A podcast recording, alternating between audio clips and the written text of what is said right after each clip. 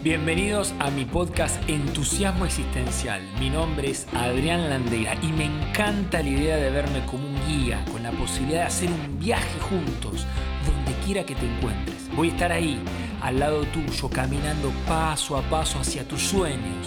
El destino lo decidís vos. Yo llevo las herramientas, las técnicas y sobre todo el entusiasmo por si se presenta alguna dificultad. Vamos, que el viaje está a punto de comenzar.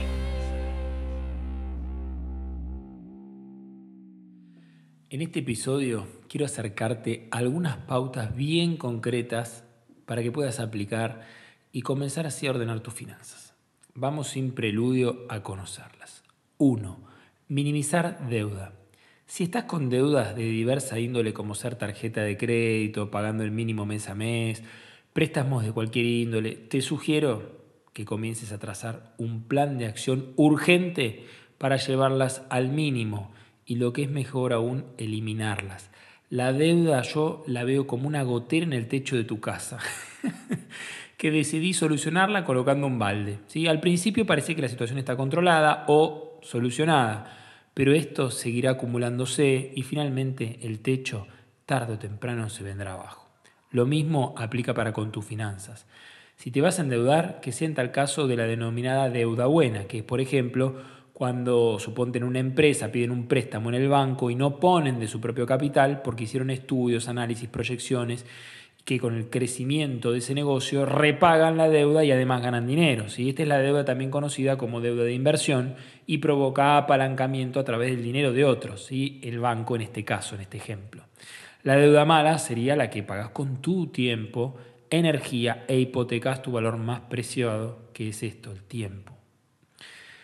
Es la deuda de, de las personas con mentalidad escasa, de pobreza, generalmente asociada a consumo, a querer un estatus que hoy no pueden alcanzar, buscando la apariencia y cayendo en grandes fracturas financieras.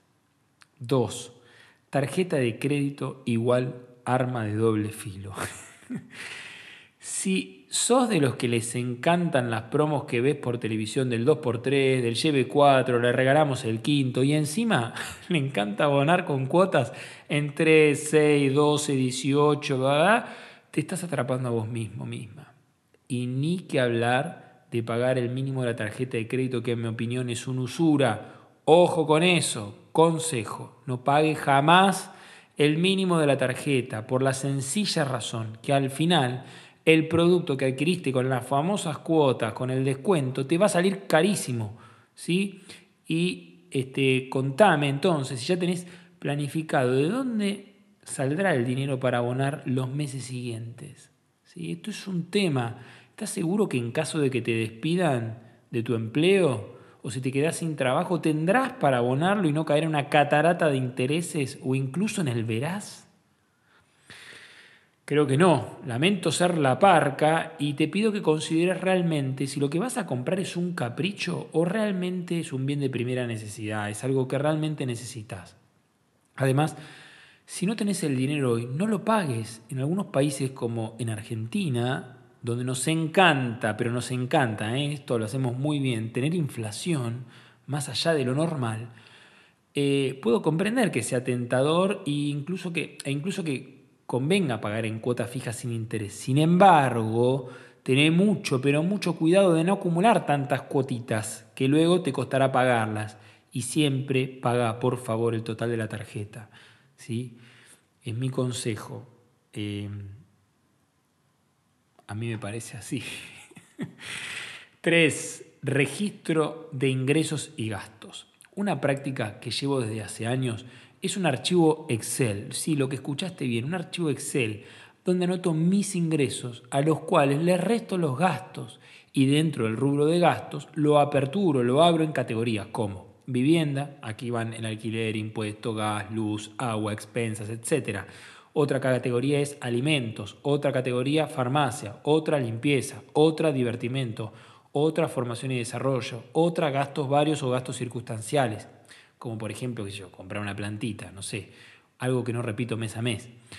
Y también anoto en mi Excel los gastos de tarjeta de crédito y proyecto para el mes que viene cuánto dinero llevo para calcular que con ese dinero no contaré de mi sueldo. Si hago una proyección de gastos, la registración se ha tornado un hábito. Si Guardo los tickets o cuando compro algo al final del día me tomo unos minutos y anoto los gastos. Y me sorprendió darme cuenta lo siguiente.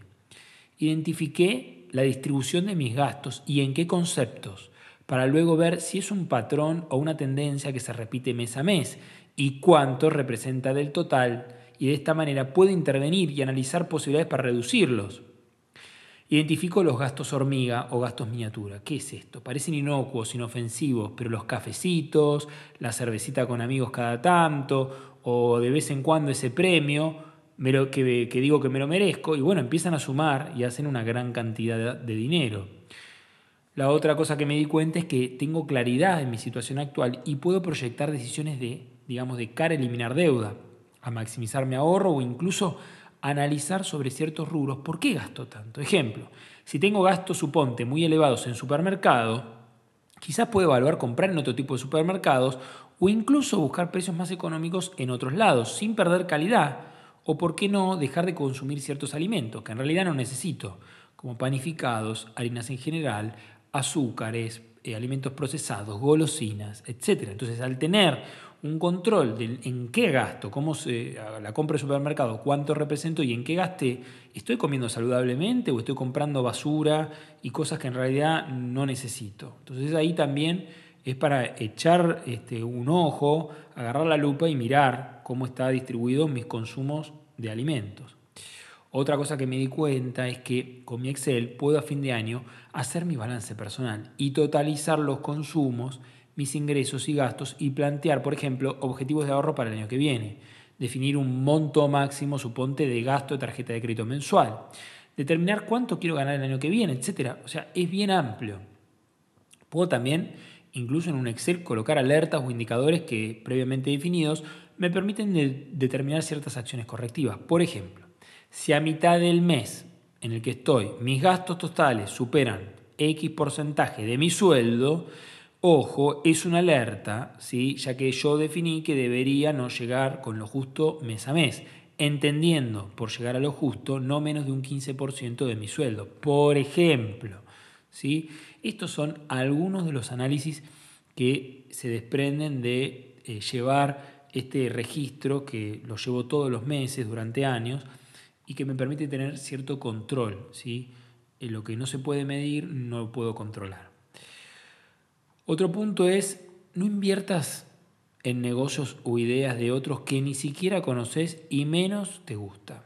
Regla de oro, si no conoces el negocio, no inviertas. Así de simple y así de sencillo. No hay peor cosa que poner tu dinero en algo que desconoces cómo funciona, que ni, ni siquiera sabes de qué se trata, cuáles son los riesgos, no conoces nada. Existen hoy en día montones de publicidades que ofrecen rentabilidades maravillosas, empezando por pocos dólares y aseguran hacerte millonario de la noche a la mañana. Mm, atención, aprende de todos, sí, aprende, estudia de todos, sí, pero ojo con este fast money, como lo llamo yo, o dinero rápido, que así de rápido, también así de rápido se pierde. Otro punto es que si no sabes en qué invertir tu dinero, invertí en vos o en tu propio negocio. Si tenés, por ejemplo, un ahorro, un dinero excedente y no sabes en qué invertir, te sugiero capacitarte, entrenar y potenciar tus habilidades. Y algunas, de mi mirada, que hoy en día son importantes, y habilidades importantes, eh, sin importar a qué te dediques, ¿eh? o sea, como son habilidades para mí genéricas hoy en día, son estas. Aprender de marketing digital y redes sociales, Aprendí de venta en general y venta por internet y redes sociales sobre todo. Aprendí inglés y chino va a ser el próximo idioma. Aprendí a hablar en público y saber expresar tus ideas con claridad. Este, conozco a un tal Adrián Landeira que esto lo hace muy bien, así que lo podés contactar. Cursos de abundancia y de finanzas personales. Talleres programas, seminarios de desarrollo personal que permitan conocerte con mayor profundidad. Cuanto más te conozcas, esto es una gran inversión. Si no sabes usar la computadora, bueno, ya eh, a manejar la computadora y los programas básicos como procesadores de texto, PowerPoint, Excel, programas de edición y, y diseño. No hace falta que seas un crack, un pro, sino que tengas lo básico. Invertí en cursos, talleres que sean de tu interés y que al final puedas aplicarlos, no quedándote solo con algo teórico, ¿sí? que no sea algo como mm, cosmética intelectual y después que rápidamente olvidas. Pregúntate eh, si querés hacer un curso y no estás del todo seguro, cómo este curso me puede generar un... Eh, cómo, puedo aplicar este conocimiento luego de hacer este taller, este curso, este programa, esta capacitación eh, para mi vida, para mejorar en algún aspecto o incluso para generar dinero. ¿sí? Con lo que aprendí puedo transmitir a otros. Entonces está bueno tener esa mirada. Eh, comprar libros sobre temáticas de desarrollo personal, alimentación consciente, espiritualidad, dinero, abundancia, finanzas. Incluso comprar libros sobre cómo escribir un libro, entre otros. ¿sí?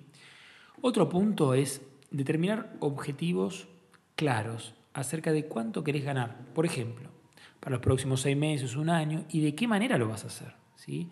De esta forma, dispones de un norte, de una orientación de tiempo, energía y recursos para focalizarte en alcanzar esas metas.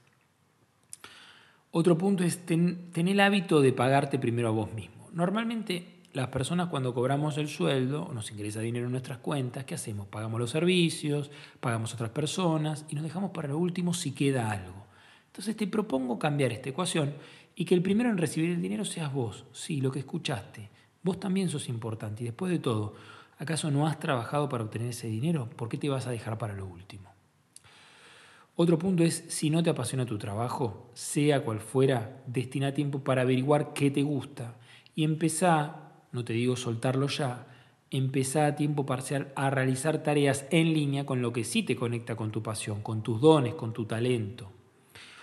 Construí fuentes de ingresos pasivos. Un ingreso pasivo es una fuente de dinero que ingresa cada cierto periodo, por ejemplo mes a mes, y no depende que tú hagas esfuerzo alguno, o en tal caso muy poco al principio. Generalmente se caracteriza porque requiere cierto esfuerzo inicial y luego ingresa dinero como así, como por arte de magia. Te acerco a algunas fuentes de ingresos pasivos. Escribir un libro y comercializarlo físicamente o en formato digital. Crear un curso online y ofrecer esos cursos. Eh, ofrecer, eh, hacer un podcast y monetizarlo, hacer audiolibros, venta de productos por catálogo, inversiones en activos financieros, etc. Otro consejo es comprate un año de tranquilidad. Te sugiero que logres ahorrar hasta poder comprarte al menos seis meses, lo ideal un año, ¿sí? manteniendo el mismo nivel de gasto sin tener que trabajar. De esta manera, ante cualquier eventualidad, dispones de este fondo de reserva. Ojo, este fondo no se emplea para vacaciones, para cambiar el auto o comprar una casa. No, eh, digamos, esto es para tu libertad financiera, para no tener que trabajar, ¿sí? por dinero, sino iniciar el camino de que el dinero trabaje para ti y vos puedas hacer lo que se te dé la gana. Otro punto importante es, por favor, no delegues tus finanzas, cultivate, aprende, equivocate y sé el dueño de tu vida. Aprendí a no delegar en nadie mis decisiones respecto al dinero. Si consulto, tomo consejos, escucho, pero la decisión final la tomo siempre yo me parece que es imperativo que cada uno de nosotros seamos responsables de nuestro dinero. Para obtenerlo tuvimos que hacer N cantidad de acciones, emplear nuestro tiempo y energía y quizás dejamos de lado cosas que también son importantes para nosotros, como nuestra familia, amistades, etc. Entonces, si ese es el caso, ¿por qué le voy a dar a otro mi dinero para que lo administre? Si no sabes cómo administrarlo, estudia, lee, capacitate, cultivate al máximo que te permitas y no veas los errores como una catástrofe, sino como verdaderos aprendizajes para fortalecer tu posicionamiento financiero.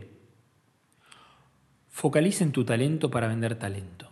Tengo la sensación, no me preguntes por qué, que la palabra vender o venta tiene mala prensa. Y te invito a que lo revisemos, porque creo que de alguna manera nos estamos ofertando al mundo y esto es parte del juego.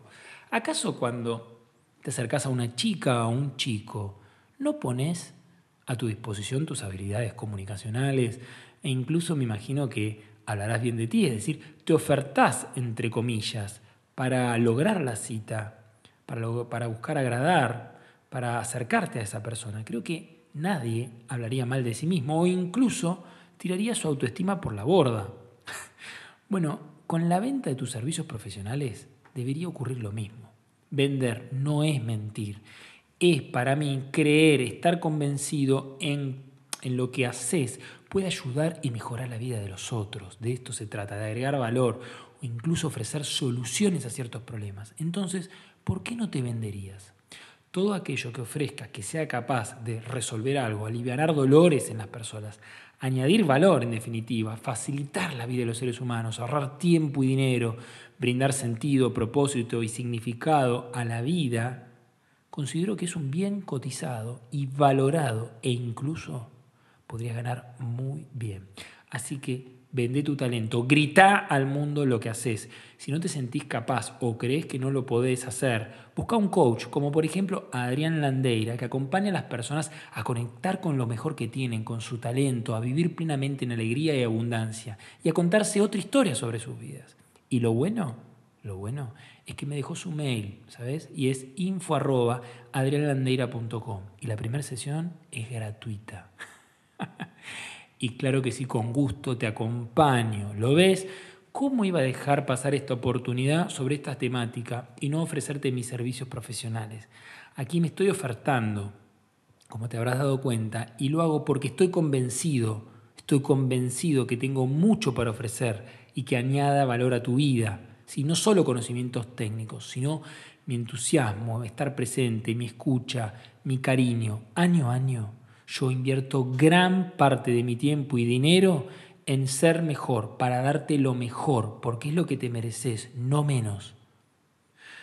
Ahora quiero acercarte a algunas premisas en relación a cómo distribuir el dinero que te pueden acompañar a generar una nueva mentalidad para tu abundancia y mayor prosperidad económica. Del total de tus ingresos, del total de lo que ganás, distribuí de la siguiente manera. 55% va para tus necesidades.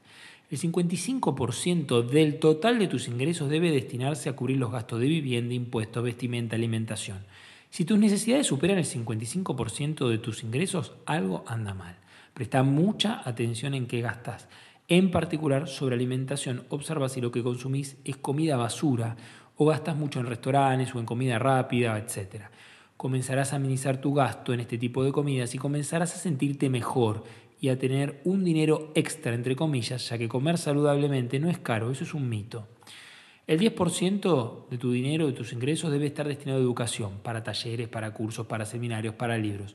Todo aquello que cubra la parte formativa, que te permita crecer personalmente o mejorar en alguna competencia profesional, va en este, en este, en este sobre, en este casillero. Mi recomendación es que comiences a invertir, si no lo has hecho aún, en tu educación financiera. Cursos de inversión, aprender sobre finanzas personales, manejo de tiempo y el dinero, redes sociales, marketing, comunicación, etc. Alimentación saludable es clave, entra en educación.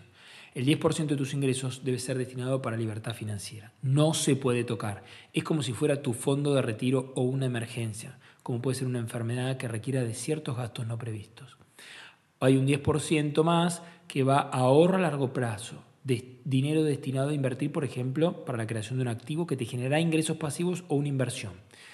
Después hay un 10% de tu dinero que va a ocio, ¿sí? esparcimiento, dinero destinado para salida, fiesta, recreación, divertimento. El ocio es necesario, ¿eh?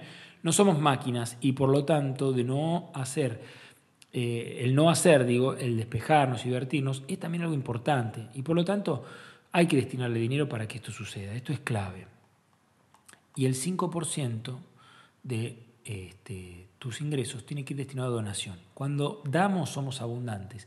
Esta porción de dinero está destinada a la caridad, ya sea directamente donando el 5% de tu ingreso, por ejemplo, a una ONG o una fundación, un hogar de niños, iglesia, comedor, escuela, etc., o bien adquiriendo bienes y servicios que colaboren con necesidades puntuales si de la entidad o grupo de personas a las que destinás la caridad. Ejemplo, compro con el 5% de mi sueldo mesas y sillas para una escuela rural que necesita, suponte. De esta manera ya tenés una fórmula de distribuir tus ingresos de manera equilibrada. Puede que al principio te resulte incómodo o creas que no vas a poder. Recuerda que empieza por pequeños cambios y repetidamente en el tiempo se transformarán en hábitos y con tu dinero es exactamente lo mismo, ya que no se trata de ganar más haciendo más de lo mismo, sino que es tratar de ganar cada vez más haciendo de manera inteligente, optimizando tu tiempo, tu energía y tus recursos. Hasta aquí hemos recorrido premisas claves que te permitirán cultivar tu mentalidad de abundancia, traer orden, estructura, para poder construir los pilares hacia tu prosperidad financiera. Gracias. Este episodio ha finalizado. Gracias por acompañarme y estar presente. ¿Y de qué manera crees que este contenido podrá mejorar tu vida? Recuerda que aquello que no pones en práctica, que experimentas, rápidamente lo olvidas. Si te ha gustado lo compartido, puedes suscribirte a mi canal de YouTube, Facebook o en Instagram en adrián.landeira para que sigamos conectados, compartiendo, en definitiva, más cerca. ¿Te imaginas si coincidimos en una conversación? Gracias.